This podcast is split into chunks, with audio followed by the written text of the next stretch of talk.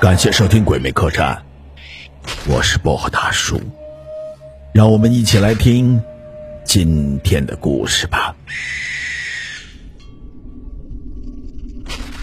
今天讲的是外焦里嫩。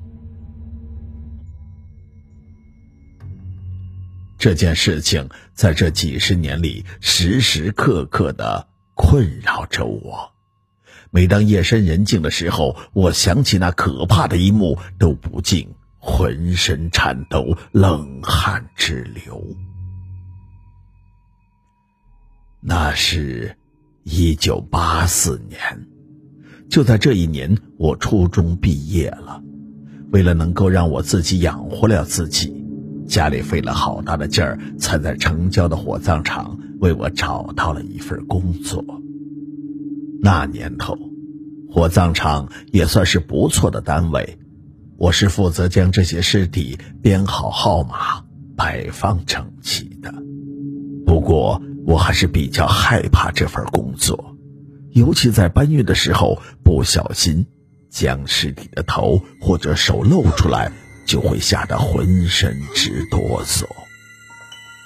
每到这个时候，老李头就会一声不响的过来，帮我把尸体搬到焚尸炉前。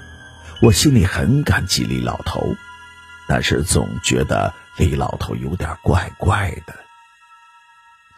李老头很胖，大家都在背后说他是吃人肉吃的，我也没有在意，心想这帮人的嘴。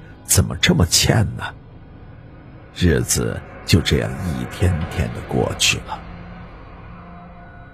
进了腊月就要过年了，过年期间火葬场是比较清闲的，好像人们都不舍得在过年的时候离开这个世界，而阎王爷也不喜欢在过年的时候讨人的性命。腊月二十九，天气很冷。下午竟然下起雪来，大家都回家过年了。我和老李头被安排在这天晚上值夜班。接近傍晚的时候，送来一个冻死的人，身上穿着薄薄的麻衣，两只脚什么也没有穿，露在外面，冻得红红的。老李头把焚尸炉的门打开，我把尸体推了进去。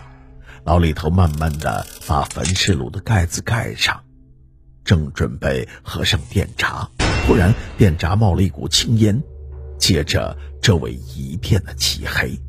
我知道是短路了，看样子今天是烧不成，因为电工已经回家去了。我赶紧出来向死者的家属说明了情况，让他们明天再来拿骨灰。